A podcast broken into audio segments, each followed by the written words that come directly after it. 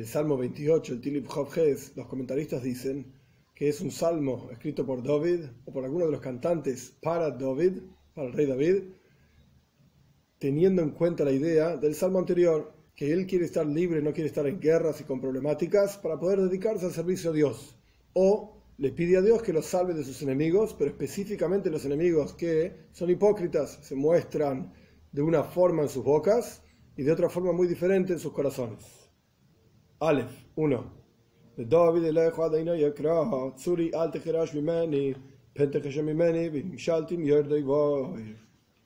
Por David o para David, hacia ti Dios llamó, mi fuerza, mi roca, Tsuri, Tsuri es roca, pero también fuerza. Alte mimeni, no enmudezcas, no estés en silencio de mí, o sea, escúchame y no estés en silencio, respóndeme. Pente mimeni, porque si vas a estar en silencio, voy a ser contado, voy a ser igualado, nimshalti, soy igual a, como mashal, como un ejemplo, yerde voy, aquellos que caen al pozo, aquellos que mueren. ¿Veis?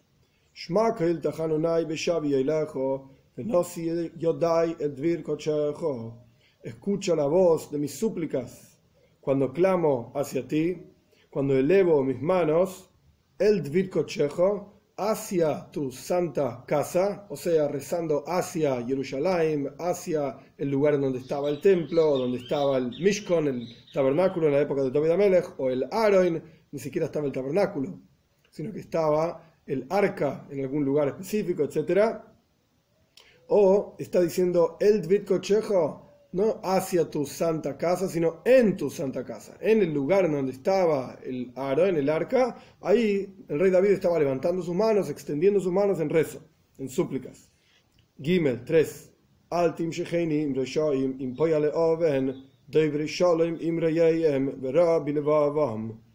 No me lleves Limshach significa literalmente, tirar de algo. Altim Reshoim, no me lleves con los malvados y con aquellos que actúan falsamente, hablan paz con las demás personas, con sus prójimos, y mal en sus corazones. Dale, 4. Ten lohem que mal aleihem, que ten lohem, hoshev gimulam lohem dale a ellos según aquello que ellos hacen y como el mal de sus acciones, como las acciones de sus manos, dale a ellos lo que se merecen básicamente. Y por eso termina, retorna la retribución hacia ellos, dale su retribución que les corresponde. Son hipócritas, son falsos, etc. Hey,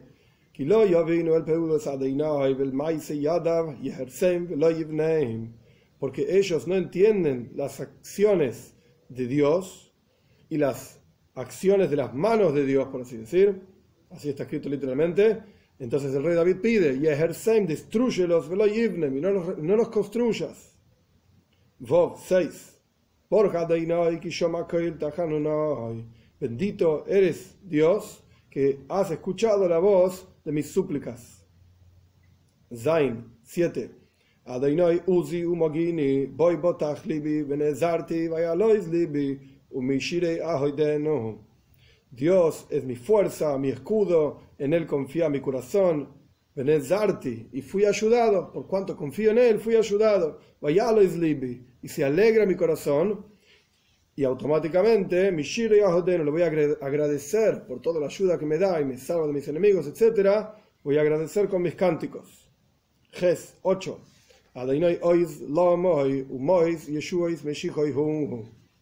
Dios es la fuerza para ellos, o sea, para todos aquellos que confían en Él, que le cantan a Él y le agradecen a Él, etc. y la fuerza y las salvaciones de su ungido es. O sea, Dios es la fuerza y la salvación de su ungido. Tes.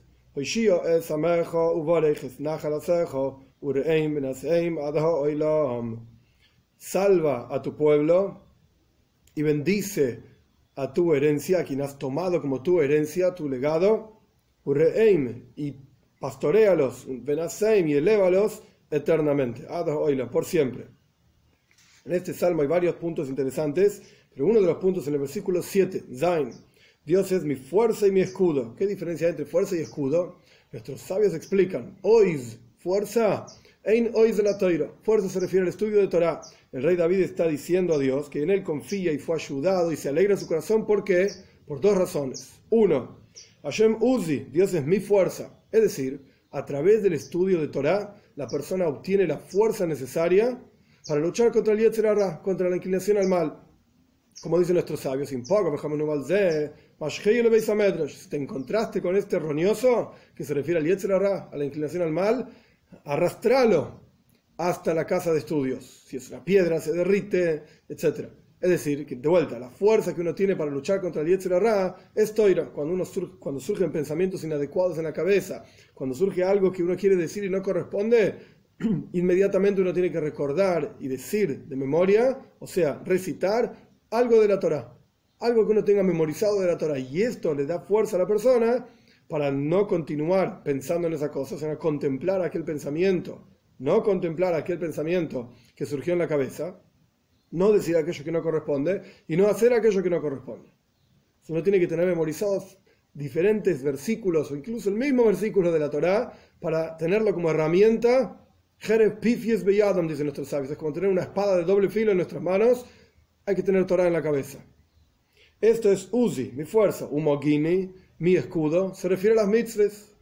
Como dicen nuestros sabios también, que toda aquella persona que tiene tzitzis bebigdoi, tiene los flecos que corresponden a las ropas de cuatro puntas, y tiene tfilin beroishi, tiene los tfilin en la cabeza, las filacterias puestas en la cabeza y en el brazo, y mezuzah bepizhoi, y tiene la mezuzah, el rollito que tiene escrito el Shema Israel, toda una plegaria que no viene al caso explicar, en las puertas de sus casas, está asegurado de que no va a pecar, porque tiene muchas cosas que le recuerdan que hay una presencia de Dios, los tzitzis recuerdan que hay 613 preceptos, estos son los flecos que uno cuelga en las ropas de cuatro puntas, y los tfilin recuerdan que hay un Maray Alma, hay un Señor del mundo, y uno tiene que ser, entregar sus pensamientos a Él, sus sentimientos a Él, etc. Y la Mezusa recuerda que todo el universo entero le pertenece a Dios, incluso la casa donde uno vive le pertenece a Dios, y Dios es Shoimer Dalses Israel, es quien cuida las puertas del pueblo judío, etc.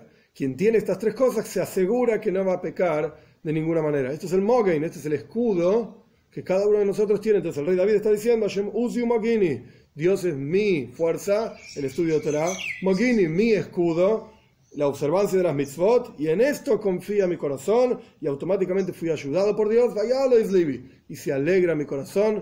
Este es el otro punto que cada una de estas mitzvot y cada uno de los, de los asuntos que uno estudia en la Torah llevan a la persona a alegría, alegría en el estudio de Torah, alegría en la observancia de mitzvot, alegría en Dios, simcha shel mitzvah, la alegría de cada mitzvah, y esto automáticamente trae agradecimiento. Y este agradecimiento estamos esperando la mayor bondad divina, que es la venida de Mashiach pronto en nuestros días, para que podamos realmente agradecerle y verlo y verlo a Dios cara a cara y agradecerle a Él.